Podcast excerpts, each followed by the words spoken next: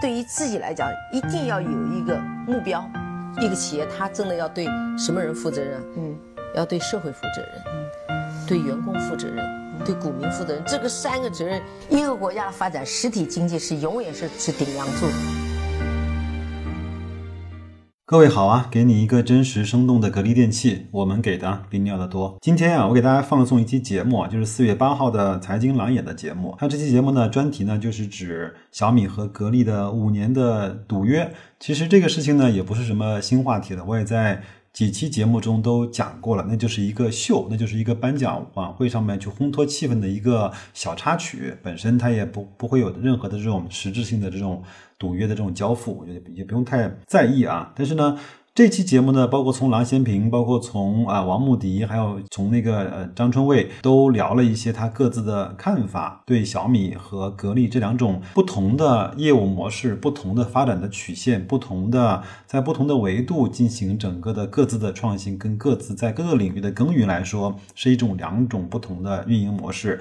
这个呢，对我们整个研究企业，包括研究企业的发展是有一些帮助的。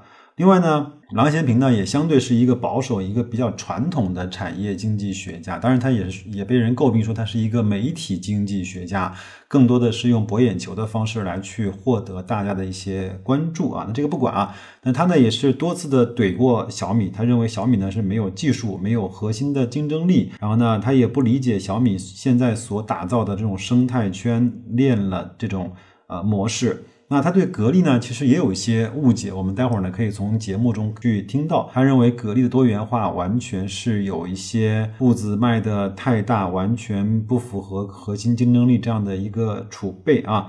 那整个我们看到在节目里边呢，有主持人，有郎教授，有嘉宾，整个观点呢都还是不一致的。我们看到在这个节目中，呃，也有客观的分析和判断，也有那些。可能就是来去蹭热度的一些呃嘉宾的观点，那整个对小米，我们包括对格力，它还没有一个非常深入的了解啊。这个呢，我。作为白老师呢，我也对这个事情来给大家做几个小的提醒，因为这个节目里面，他更多的是想把这个事儿说的热闹，正更多的是把这个公司说的明明白白。但是我们作为投资者来说，我们我我是提醒各位要关注以下几个问题。呃，第一个问题，请问格力和小米在各自的领域中，谁处于垄断的地位？是小米吗？手机中是小米吗？那空调中是格力吗？那这个我觉得你自己去做判断。那垄断就代表了它在这个行业中有定价权、有制定规则的这种能力。第二个呢，在两家公司中，虽然营收差了两百六十亿，但是我请问的是，谁现在在真金白银的大把大把的赚钱？这个事情对我们投。资者来说是一个最重要的要去考量的指标和因素，这是第二个。第三个呢是未来的五年、十年，因为我们整个的产业结构变化的太快，我们的社会发展太快，我们很难看得到十年之后的事情。但是我们只是想提醒各位的是，在五年、十年这个维度上，谁可以持续的去增长？是格力吗？是小米吗？小米是在手机领域吗？还是在它的生态链领域？那格力是在空调领域吗？在它的小家电领域吗？还是在它的整个智能制造，包括它的新能源储能这一块吗？这个我觉得我留给各位去做一些分析，好吧？小米呢，它的业务呢，我把它定义为叫精子业务，就是。呃，很多人像小米这样一样的去做生态，一样的去做这种互联网的这种产品和服务，包括粉丝流量这种经济。但是呢，它成功的概率相对比较小。但是它一旦成功了之后，它就相对的是可以赢家通吃的。就像当年阿里巴巴在做淘宝的时候，干掉了一区一倍，干掉了亚马逊，对吗？干掉了包括像凡客、当当这样的。所有的这种竞争对手，它现在就可以通吃了。格力呢，它做的更多的是精进的业务，它在它原有的产业基础的这种基础上，要去做一些呃提升，要去做一些延伸，要去做一些往更高的级别要去靠的一些东西。这个我觉得它它是持续的，但是呢，它不够迅速，它不能够成为一种蜕变或者成为一种凤凰涅槃式的发展。各自喜欢什么，我觉得就去关注什么，就去投资什么。我不知道现在有听我节目的人要去大量的去投资小米的没有？如果有的话，你也可以在节目后方的留言告诉我，你为什么要去投资小米？在这个事情上，在投资纯投资的这种角度上，你是怎么来去看的啊？另外呢，最后呢，我是给大家讲一个就是最实在的掏心窝子的话，就是有人说十鸟在林不如一鸟在手。我们在投资的过程中，首先还是要关注的是谁在持续的不断的产生利润，账面的利润永远是这个公司，包括在资本市场最重的那颗、最扎实的那颗定海神针。那我们下面一起来去听这个节目，好吗？祝各位投资愉快，再见。那今天的财经来，我们来聚焦一个媒体热议、街谈巷议的为时五年的十个亿的一个约定，就是最近到期了哈。呃，雷布斯、小米以及董小姐格力的这场五年的赌局，到底谁胜谁负？那首先，我们还是进入第一一声。我们财经郎眼今年迎来了十周年哈，开播十年的时间，在我们这个舞台上聊了各种企业大佬。各路大咖都聊过，不过从来都是聊他们这个如何叱咤风云的，如何在商界翻手为云、覆手为雨的，说成了都跟东海龙王似的。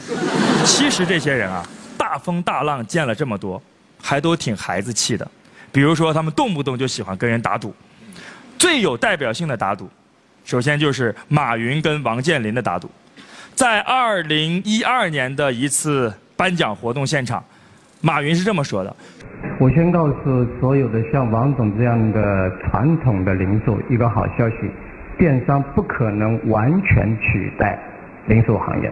同时也告诉个坏消息，它会基本取代你们。”你想想，马云呐，作为外星人哈，这种什么自信呢？这种自信就感觉准备把王健林造的房子也给快递到家那种感觉。那王健林，王总怎么回应呢？他是这么回应：“他说，好，到二零二二年。”如果电商的市场份额到了百分之五十，我给你一个亿。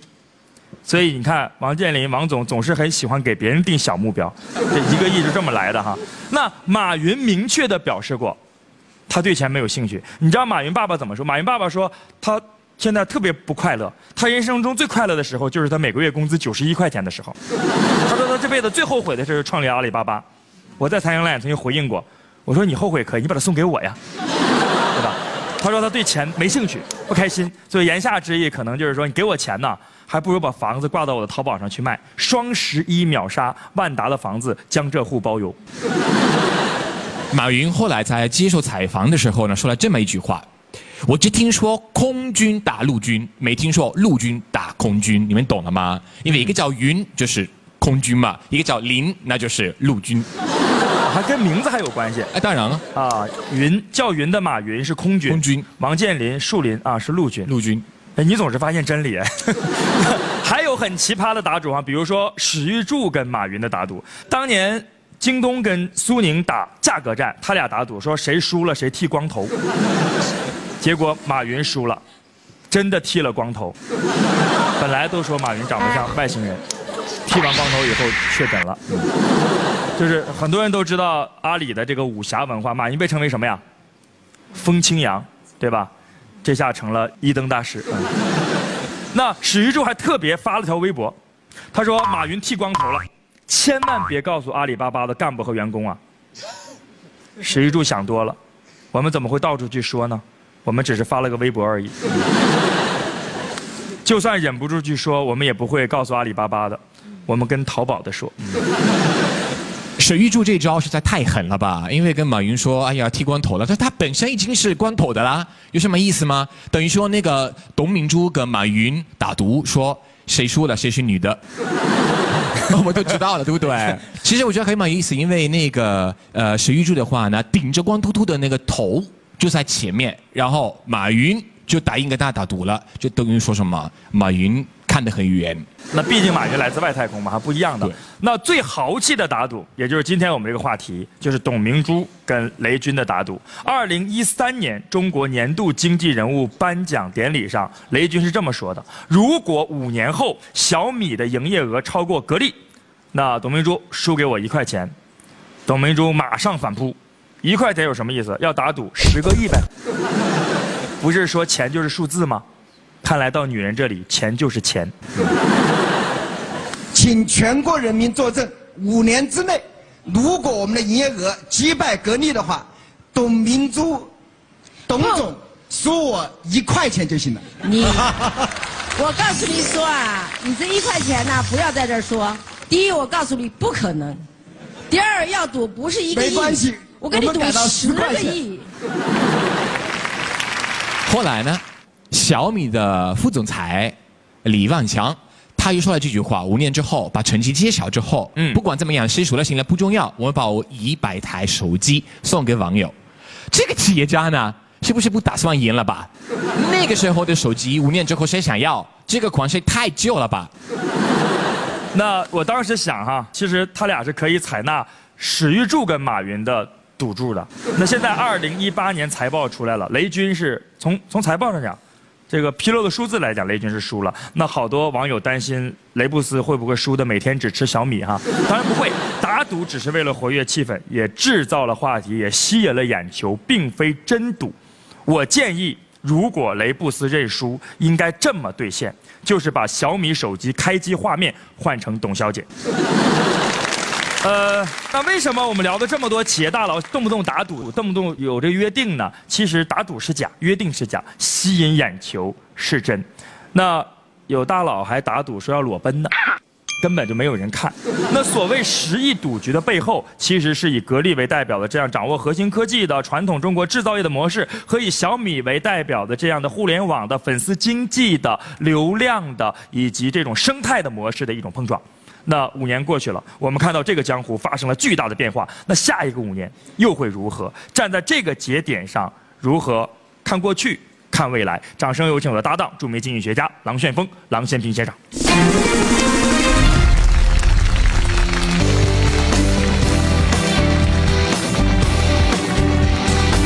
那个格力跟小米啊，一直是我们关注的对象哈。他们刚刚对赌的时候呢，我们就做了一个节目，啊，那么当时我们就说呢，那肯定是格力赢了。但虽然赢了，赢了也没什么了不起的，因为我觉得这两个企业啊，目前看起来，我都有点担忧啊嘛啊。那么透过这个机会呢，和各位和各位谈一谈，我对他们的担忧哈。请看，从五年前开始哈，这个是小米，到了二零一八年，从五年前的二百六十五亿，一直到一千七百四十九亿，格力，啊，当时是一千两百亿，在二零一三年，现在变成两千亿，足足多了两百五十一个亿呢。所以毫无疑问的，营业收入呢，格力是占了上风。这比这营业额没什么意义。我们看这两个企业的前景，它的潜力，我就我觉得才更重要哈。首先看看我们最关切的小米哈，手机市场啊，现在是非常非常的困难。二零一八年全年智能手机的出货量下跌了百分之十。各位再看了哈，苹果最右边的下跌百分之零点二。可是各位再看中国这几个名牌手机，华为就第二个哈，涨得最快，在中国下跌百分之十点五的情况之下，逆势上涨了百分之六。OPPO 呢，逆势上涨了百分之一点七，vivo 呢上涨了百分之三点七啊。我们关切的小米呢，只有百分之零点七而已，差不多等于零了。小米的增长呢，遇到了瓶颈。如果今年二零一九年这个趋势不变的话，继续下滑的话呢，我相信一定会影响到小米。所以各位朋友，这个代表什么意意思呢？小米所从事的手机行业本身已经到达一个临界点。你想你想怎么做呢？不然就像华为一样，搞个折叠式荧幕，继续更深入的研发，或者呢，像阿里巴巴一样，什么都投，搞个多元化经营。各位请你注意啊，一个企业为什么走入多元化？答案非常简单，就是主营业务已到了瓶颈阶段。我可以准确的预测小米的未来，那就是多元化。你看他说什么？要做电视、空调、洗衣机、电饭煲、净水器、小米笔记本，还小米背包、小米平衡车、小米无人机。讲完小米，谈谈我们这个空调。请看，去年空调市场销量增幅，去年整个空调市场增幅只有百分之一点六，最左边的接近零吧。那么格力增幅最快的是百分之五点零三，其他啊包括美的零，还有一点二也接近于零，海信负零点三，奥克斯负零点八。除了格力之外啊，其他四个大品牌没有增长，全部零增长。空调也是走到了一个临界点，只是格力的品质好，也是我们节目一直所称赞。为什么？它的研发做的特别好，这也是为什么它能够领先群雄的缘故。它就是排第一名，好吗？全球格力占百分之二十一点九，美的排第十四点八，海尔第三百分之十左右。这种傲视群雄的这种格局啊，也到了一个瓶颈阶段。那怎么办呢？你说他会做什么呢？好极了，他做这个事儿，他就做手机，你知不知道？做格力手机，还说这还好，叫做格力五轴联动加工中心，这还可以啊，还做广通、银龙、新能源汽车，还有电饭锅、空气净化器，又不跟小米一样吗？还有说格力芯片、格力大数据，这是计划了哈。所以各位请看哈，走到今天，小米做格力的业务，格力做小米的业务，是不是是不是很荒谬这个世界？啊，为什么没什么可以做的了？讲到这里啊，你看看见这才是这些企业真正危机，对吧？那么我为什么不看好多元化？因为在一九九三年呢，那时候我还三十几岁的时候，我发表了一篇论文啊，在芝加哥大学叫做《政治经济期刊》呐，发表了一篇非常重要的论文。我当时这个数据啊，到今天都是对的。那这是我很很多年前做的，啊，就是每一单位资产的市场价值。如果你是专业部门的话，呃，像美国的什么思科啦、英特尔啦啊，甚至微软啦，专业公司它的价值最高的就是每一单位资产的市场价值是一点五三倍。如果你看事情多元化，进入到一个不相关多元化部门，比如说格力做手机，小米做空调，这个叫做完全不相关的多元化，好吧？如果进行这种多元化，结果呢，你的价值会从一点五三变成零点九一，这个这个降幅太大了。那如果再做什么，再做电饭煲呢？你的价值不会上升。再做电动汽车呢？什么东西价值继续下降？再做别的呢？价值继续下降，到零点六六，只有一半都不到。我发了这篇论文之后的三十年之内，全世界包括中国大陆地区发表的论文结论都是一样的，就是公司一开始进行多元化，价值大大幅下降，盈利大幅下降。全世界企业为什么进行多元化？原因非常的一致，而且出奇的一致，那就是主营业务的瓶颈到了。所以这个时候呢，是考验企业家智慧的时候。当然了，五年前的对赌到了今天，虽然格力赢了。可今天的格力跟今天小米呢，同时进入了瓶颈，同时进行了瓶颈之后摧毁价值多元化，这是我今天对小米哥格力的评论。感谢各位。二零一三年十二月，小米掌门人雷军和格力掌门人董明珠在 CCTV 中国经济年度人物颁奖典礼上开启了斗嘴模式。在亿万观众面前，信心满满要在五年内战胜格力的雷军和豪言不可能输的董明珠定下了五年十亿之约。而今，伴随着双方财报的公布，赌局结果也落下帷幕，小米以两百六十亿左右的差距输给了格力。事实上，双方对赢得胜利一直都信心满满。不但董明珠多次对媒体放话说格力赢定了，雷军也曾在采访中说，互联网是种先进的生产力，先进的击败落后的，落后的就算做到极致也是落后的。更有趣的是，打赌后双方都瞄准了对方的行业，小米涉足家电业，格力做手机，难道真的是打赌后我就成了你？从更宏观的角度来看，小米与格力的赌局正是一场传统经济模式与互联网经济的对抗、学习、融合的大演变。变则通，通则达，唯有创新和改变是永恒的时代主题。生活无处不经济，老远看来不寻常。教授，江湖中有这么一句话哈，叫中产爱炒股。大佬爱打赌，而且这些打赌动不动就是几个小目标、几个小目标的打。最近就有一个赌约就到期了，就是五年前，呃，格力的掌门人董小姐哈，董明珠和这个小米的掌门人雷军五年。十亿之约，那这个月到期了。大概在四年前的时候，财经老也聊过一期，专门就这个赌局做了一次节目。当时那时候蛮年轻的是吧？请的是张春蔚和肖峰。当时春蔚是支持小米，肖峰是支持格力。那这五年之约到期了，我们将其中的一位嘉宾再次请到舞台上，看一看他当时的判断。错得起来了是吧？未必是错，看怎么去理解这个赌局。我们掌声有请资深媒体人，也是财经专栏作家张春蔚女士，欢迎春蔚。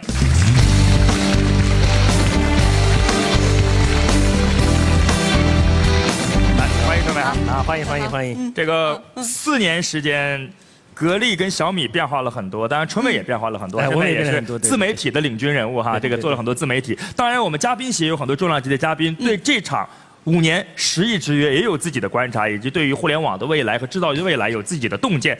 这个四年时间过去了，当时春卫在这个舞台上说的是坚定的支持小米，但是现在看来，好像从数据上讲，小米是不是落败了呀？呃，从数据上来说的话呢，就是呃，格力的数据是超过了小米的我。当时我是说格力的哈。啊，对。当时五年以前，我应该也写过一篇文章，然后发在腾讯大家上面，也就是谈到了对于格力的这么一个呃预判哈。呃，我们应该看到的是什么？第一。格力仍然是处在在整个中国经济当中，它是排前十的。如果我们拿着这个净资产来算的话，呃，媒体的统计有这样一份数据：从二零零八年到二零一七年，整个沪深两市三千多家上市公司当中，能够这个净资产收益率能够超过百分之十五的，平均下来哈，十年当中。只有十九家企业，然后格力是除了二零一三年和二零一五年以外，每年都是超过百分之三十的。嗯从这样的数据来看的话呢，就是说小米选的是一个业内最强的对手。嗯，那么呃如果当年就属于匹夫撼大树。呃，对，就是说，你想一个新品牌，一个老品牌，而且在资本市场上是如此强硬的这么一个态势的一个情况下，第一。格力的董明珠守住了格力的上涨的一个优势，然后它完成了这个呃一个非常好的一个业绩。我们看到今年的话呢，就是最新的这个数据显示，格力是去年完成的是两千亿，两千亿对。而二零一九年它预估是两千五百亿所以这样的一个增长的这个速度它不是一般的企业能够完成的。那小米虽然只交出了一千七百多亿，一千七百四十九亿哈。对，但它光是手机一项就是过千亿。嗯所以从这个角度上而言，我们把小米和格力放在一起，我觉得第一。他们都赢得了赌局，为什么？十亿的广告费太便宜了。你说媒体拿着这十亿跟他们做了五年的硬广，然后我觉得我要是那雷军，会很爽快的把这十亿的广告费拍出来，然后我要是董明珠会很享受这十亿，为什么？嗯因为这十亿，你像他们拿着做了多少话？你像后来我跟他们还做过一次赌局，也是在这个央视，然后当时是这个经济生活大调查，然后跟雷军打的赌是，他一定要出去旅游一次，我不知道他是否兑现啊。嗯然后跟这个董姐董明珠的这个打赌呢，是希望就是他给他的员工都修了宿舍。嗯那么你会发现，就是一个赌局又连着一个赌局的背后，其实是在于就是我对于未来的一个预判。嗯那么现在的这个预判，我不同意教授的，因为教授谈的是多元化，但是小米是什么？小米是在做平台、做系统。小米它不完全是我们所说的产业的多元化的问题，它是做了一个小米的一个小米系统。哎用用互联网流行的词叫生态，他们是在做生态，而不是做教授写论文那个时候的所谓的多元化或者是专业化。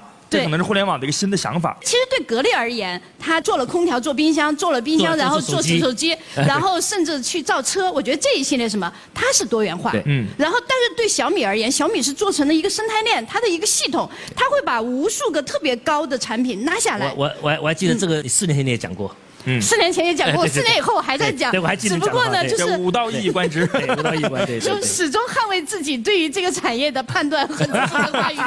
教授也依然坚持四年前的判断啊。其实这个一直都是分歧是存在的，但是现在似乎媒体界对这一场五年十亿之约似乎有了一个共识性的论调，大家是这么说的啊，说是董明珠董小姐赢了雷军雷布斯。嗯，但是呢，董明珠赢了雷军，但小米胜了格力。它从哪个角度？它不是光从这种静态的营收来看，它是从这五年的增长率，比如说营收数据来讲。小米是五年前的五点八三倍，嗯五年复合增长率达到了百分之四十五点七四，那格力的年复合增长率是百分之十点七六。对的，也就是说，这五年来，小米是在跟一个增速踩刹车的企业赛跑，是一个小蚂蚁，一个大象，但是大象在放缓了奔跑，而蚂蚁在插上了翅膀，飞起来了，成了蚁人。我不知道这个观点两位怎么看？对对对认为小米是代表着未来的方向，而格力不是。呃，我不认为说格力就不是未来的一个方向，只不过呢，就是说他们的这种评价标准，我觉得出现问题，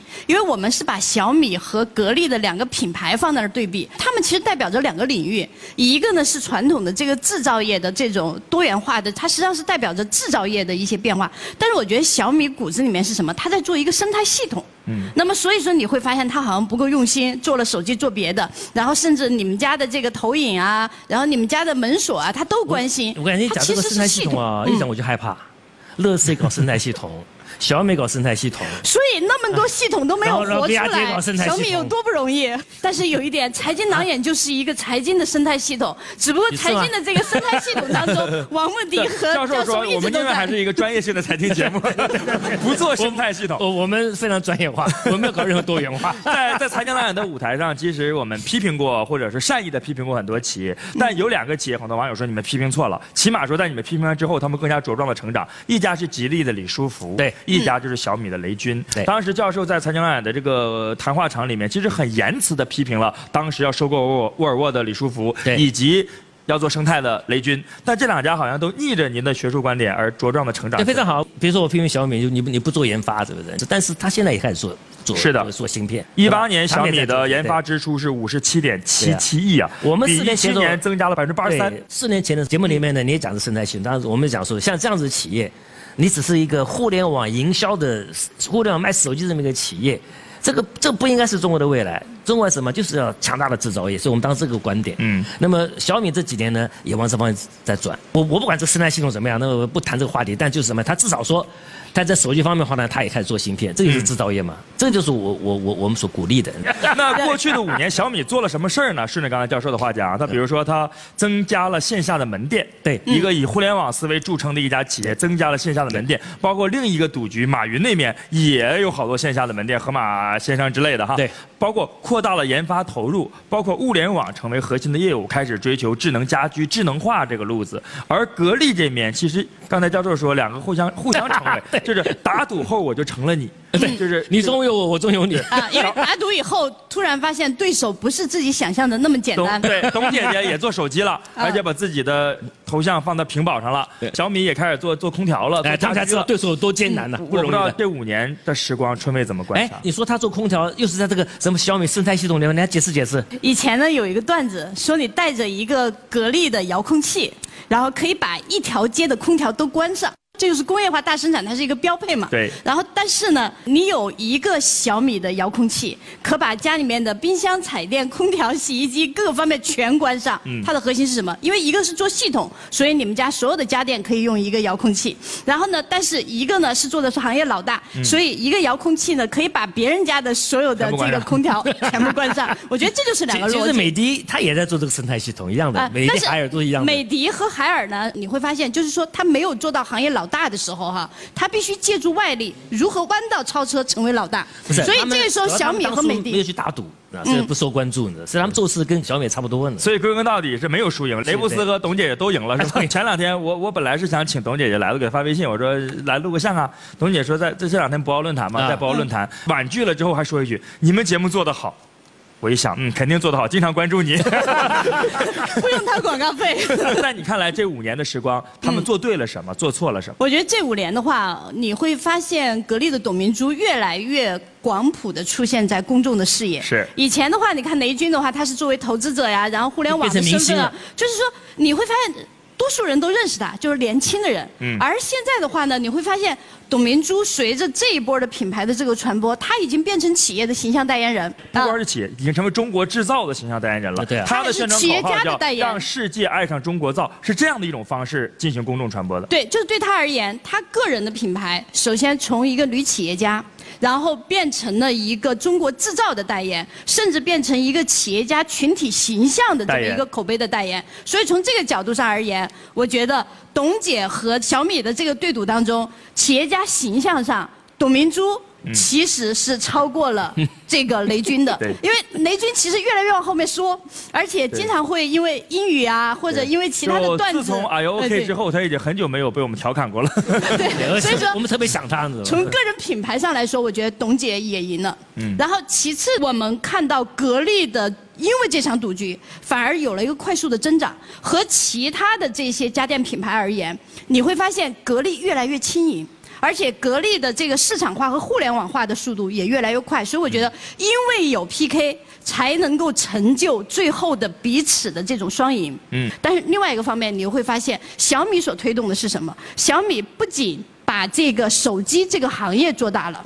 它保持的这个，它也是增行业增长是超过百分之三十的。是的。那么从这个角度上而言，它仍然在引领着行业的推进。但是如果你做平台的话呢，它还是跟着整个经济的这个呃全球化的这个形势是有关的。所以即使它已经保持了快速的一个推进，但是在平台的这个速度上。没有人们想象的那么快，所以我觉得这中间的数据上的一个差距，并不能够代表着赌局的一个全部。但是我相信，如果我是雷军的话，我愿意把这十亿的这个赌金给交出去。有一位律师在网上是这样发言的：根据《中华人民共和国刑法》。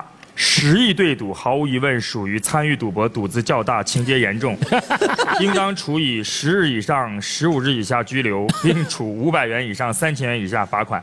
对，不允许不过目前两位只是斗嘴，没有金钱的往来，没有书面签订合同，所以不能认定。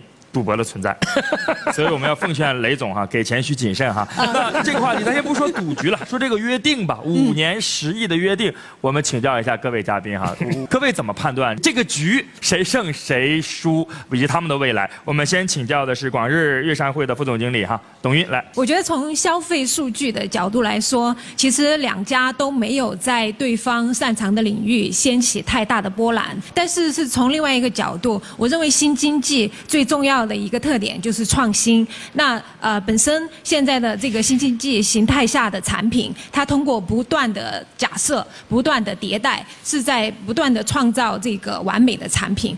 一一款那个爆品啊，它的背后一定是有几十个甚至上百个初级版本。所以从这个角度来说，我认为两家敢于创新、开展这个多元化，其实是都是赢的。对，双赢而非有输有赢哈，这是董小姐。的判断哈，那接下来我们请教资深媒体人二八九 Media 联盟创始人阮宁哈。我同意那个春蔚老师的说的，只有双赢，因为这个是为大家做了很多噱头，做了很多营销，包括媒体人不停的关注这事儿，五年了还在讨论。财经行业日益频繁的选题库里面，经常会出现这两个人的名字，对 对啊，经常拿来做节目。其实他们两个可能是在两个不同赛道的两个物种，一个互联，一个是互联网的企业，你本来它的增速都很快的。我们那个格力是属于传统制造行业，它哪有这么高的增速了？它的资产太重了，所以没办法，这是两个不同的赛道。在财政导演过去十年的这个谈话场里面，呃，除了格力、小米之外，最近几年又增加了一个新物种、新的品牌，就是未来。那我们旁边也请来了我们非常尊敬的广汽未来战略与发展副总裁蔚来哈傅瑜哈。格力、小米现在我们刚才说打赌后我就成了你，现在我觉得跟未来现在做的都一个事儿，我们叫未来经济。您从广汽未来这边角度，或者代表您个人的观点，认为怎么看待这两家企业的未来？呃，其实我的看法是，这个数据现在其实是不重要的。嗯，我们更加应该探究的是，这个数据背后，大家在经济增长乏力的情况之下，商业增长的路径的选择到底是什么？其实小米。和格力给出来我们不同的选择，在大家的眼里，小米其实是一个粉丝经济的营销典范，同时也也是一个线上和线下的销售结合的一个典范。但事实上，小米是做了一个模式创新的一个尝试，我把手机以最高的性价比的方式去出售，这样的话我就变成了一个新的流量入口。那么我通过什么来盈利呢？我是通过我的软件和服务来盈利。所以你看，呃，小米的这个财务数据其实是。是和华为和苹果不一样的，华为、苹果的大部分的利润百分之九十是在硬件销售上，但是小米它有一半的收入是在互联网的产品和服务上，它其实是在模式创新上做了一定的尝试。格力的话呢，我的看法有两点，首先第一点，我认为格力做手机，把它作为一个智能家电的入口，这是一个错误的认知和判断。智能家电它的入口不是手机，智能家电的入口。未来是在云端。我们说，当一个终端的产品创新能够普及的时候，首先应该到来的是交互体验的创新。智能家电通过手机作为入口是一个伪需求，因为你通过手机去控制电灯，通过手机去控制空调，通过手机去去控制你家里的一切电器，其实它并不是一个交互模式的一个创新，这是一个伪需求。那么真正交互模式创新到来在哪里？其实是在我们五 G 到来的时候，当我们物联网出现的时候，我的每一个家电身上都有了一个小的芯片，而我的五 G 的大带宽是可以承载低时延和低功耗的。这个时候，我语音交互可以和所有的家电来进行通话了。这个时候，智能家电才可以普及。所以，手机不是入口，正确的路径就是说我制造业如何在产业互联网的驱动之下，走出来一条自己的模式创新之路。首先是制造业要变成服务业。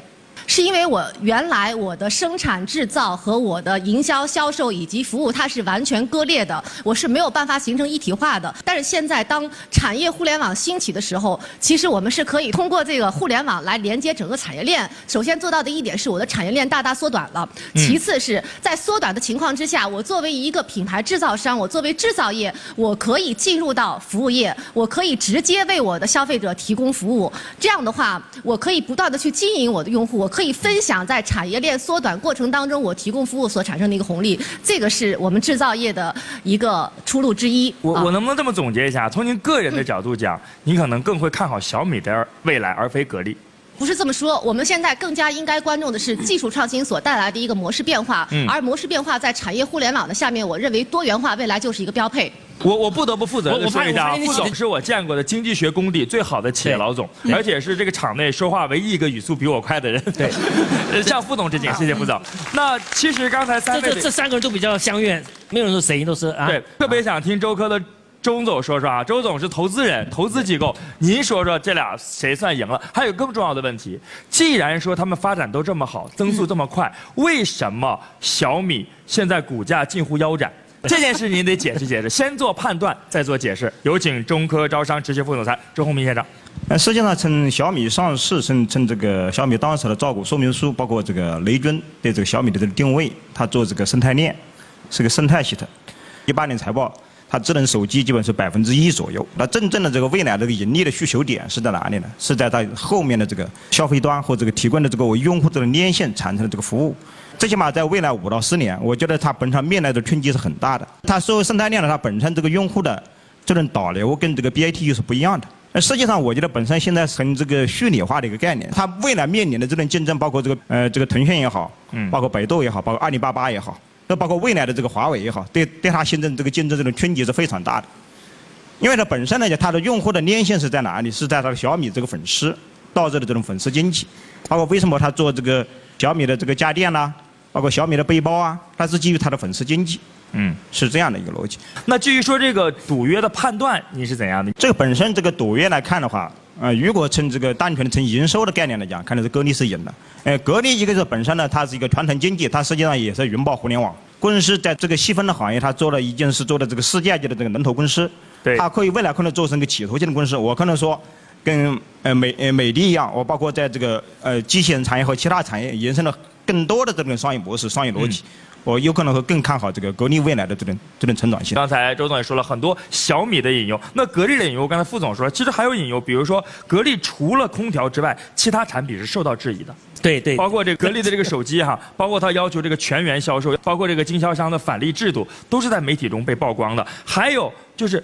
空调等白色家电，现在白电的行业整体是下滑的。对，那小米也同样如此。说小米不管怎么讲，就说是它做的话，它可以用所谓的生态系统来囊括它的多元化。嗯，好吗？那么透过出这个生态系统，市场也没买单。但是有一点，我我四年以前我说小米生态系统的时候，大家说听不懂的人，到 今天都听懂了，今天都听懂了，我听懂听懂听懂了，对吧？所以我觉得其实就是说，呃，赌局的输赢其实不是那么重要，因为只有当他们把十亿现金放在那儿的时候，我们才知道啊，原来锅是铁造的。哎，我们节目上呼吁一下，叫小雷付钱。这个小雷付不付钱我不知道，不过他那个副总裁黎万强是兑现了这个当时的一个承诺，就是。呃，输了，那就在微博抽奖送出一百台小米手机。只不过当年他承诺的时候是五年之后送出的小米八，结果五年之后现在送小米九，就说明他自己就是他的发展速度迭代的是更快的，发展已经超过了五年前当时他的预期了。就这个是黎万强是真真正正的兑现了当时的一个承诺。不过这个手机现在最大的问题就是这个发展速度太快。嗯，太多的这个太多浪费，就更新换代的越来越快，没这必要。曾经有一段时间，大家会说哈，中国的这个家电行业决战是在白家电，是因为我们看到的这种千亿级的企业几乎都是白电。是的。啊，所以大家会觉得美的呀、格力呀，然后海尔啊，到最后它的决战一定是白家电。但是我觉得小米的这条赛道，其实让大家看到的是什么？哎，三 C 领域当中，通信、手机。然后可以成为一个 PK 点，但是随着小米和格力的 PK，你会发现，当你通信行业手机不赚钱的时候，你拿什么跟白电 PK？但是最终会走到哪一步？我觉得如果再放一个五年，我们会看到一个不一样的格局。那个时候就是说，中国的家电制造业将最终以什么样的方式来站在一个？就是世界的这种格局当中，你到底是以产能，还是以你的创新，还是以你的生态？你说，你说格力它有个核心竞争力，它的空调，啊，家电，那你小米没有什么核心竞争力啊，是吧？这才是最大的问题，就就商业模式，不搞科研创新，搞商业模式创新，这种最担忧的。所以，春飞刚才提了一个好问题，就是咱们未必说这个赌局哈，就五年之后。大家大概率的认为，中国的智能家居也好，智能化也好，或是怎样的，那这两家，一个是以掌握核心科技为导向的，一个是以生态互联网思维、粉丝经济和手机作为突破口为导向的，嗯，会有怎样的未来？我自己会站在格力这一方，因为它的核心是什么？就是在于第一，格力充沛的现金流量，它的这个现金实际上决定他有选择权。你要知道，好多的企业流血上市，他已经失去选择权了。那么这个时候，保持着一个现金，保持着自己的一个行业的快速增长，意味着他未来有选择权。然后其次就是早些年我们所说的这些生态，它并不是说。错过这村就没这个店。嗯，他其实也可以去优选。我觉得在五 G 来临的时候，赛道刚刚开始，只要有能力和有资格站在这个赛道上，我觉得多数人还可以往前再走一层，而不是像大家所看到的说有你没他，有我没没比的，就是这样的一个最终结果。嗯最终也可能还依然是你中有我，我中有你哈。对，是一个现在什么都讲究融合，现原来叫 O to O，现在叫 O M，莫尔只要这一棒你接住了。只要你现在这一刻这一棒是接住了，而且还有实力能够往前再冲，我觉得这就算是能够往前走的。好，我我的观点还是像过去是一致的哈。比如说我们讲到电动车的时候啊，有很多互联网来搞电动汽车，还有汽车生产商来搞互联网。那么观点非常一致是什么呀？像这种汽车行业本身呢，它就是个重资产，一定是重资产。来搞互联网，它才有更大成功可能。互联网来搞汽车，因为他不了解汽车行业有多么的复杂，不了解有有有多么的困难啊！不知道生产线有多复杂，不知道有多有多么的复杂，好吗？那么格力情况也是一样的，好吗？因为它就有有一一个这么庞大的基础的这个生产设备，好吗？它就摆在这里。那这个你要晓得，看见空调是不复杂，但是是这是非常复杂的东西，而且做那么多的研发，这个这个这个积累是不容易的，因此它是它的核心竞争力。将来呢，它可以透过这个核心竞争力呢，进入互联网。啊，在在做做某某种程度的一个所谓的生态吧，生态系统，那个它的成功机会大得多。小米上我最担心什么事你知道吗？只有一个所谓的生态系统，只有一个所谓的商业模式。我还没有看到它的核心竞争力。虽然我我们表扬表扬小米呢，说是开始研发芯片，但是目前进展也不是。很很很很很惊人，这是我最担心的。我我这期节目录完之后，马上就把两位的观点、几位嘉宾的观点剪辑，嗯，呈送给汇报给董姐姐。董姐姐一定欣然的参加下一期财经爱的录像。你们都看好五年之后的格力。同样的话题，请教：如果将时光推移五年之后，而不是当下，你们更看好格力还是小米？我其实是会更看好小米的。我认为，因为大家所探讨的比较诟病的是，因为觉得现在互联网它更多的是流于形式，或者说它作为渠道的一些优势，而忽视了制造业一贯强调的就是匠人精神，在这个质量和技术上的这个努力和付出。可是我们呃作为消费者来说，其实是有看到小米。它的在智能化的一些产品上不断迭代带来的这个考虑到用户的使用，还有就是用户用户的一些服务精神。用户思维至上，所以看好小米。同样姓董，相煎何太急。来，阮总，阮宁，我也看好那个小米，因为其实小米和格力，小米是高频消费。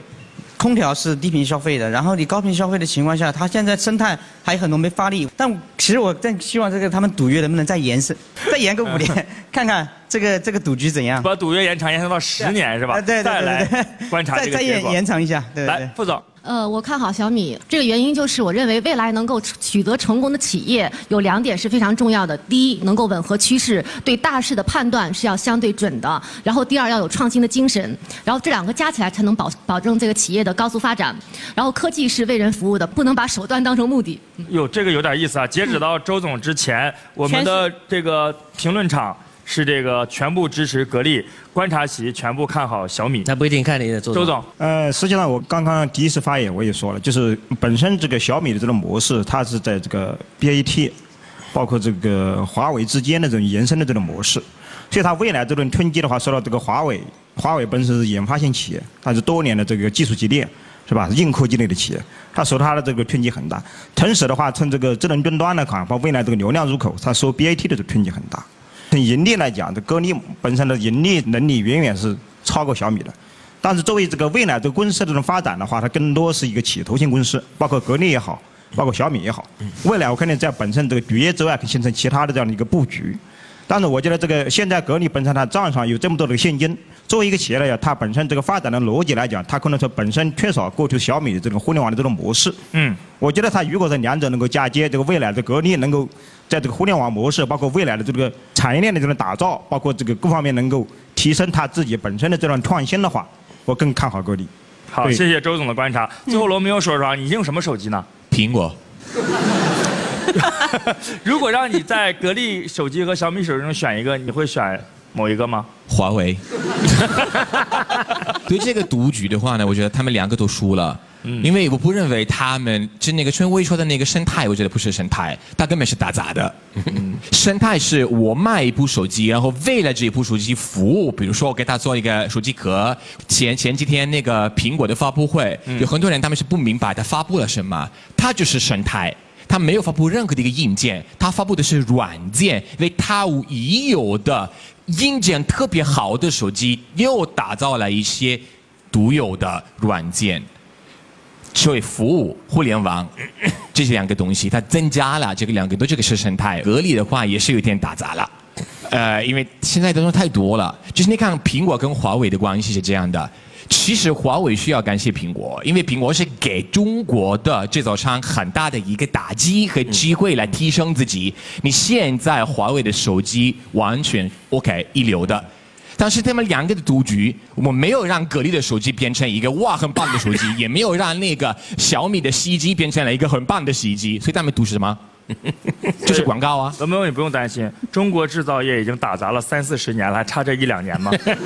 打砸不是什么坏事情，好吧？我跟你讲，我非常支持中国的制造业，但是这个制造需要制造高质量的产品，嗯，而不是制造为了制造而已，不然的话没有什么意思。我可以负责任我的告诉你非常你，相信罗密欧用的是西门子。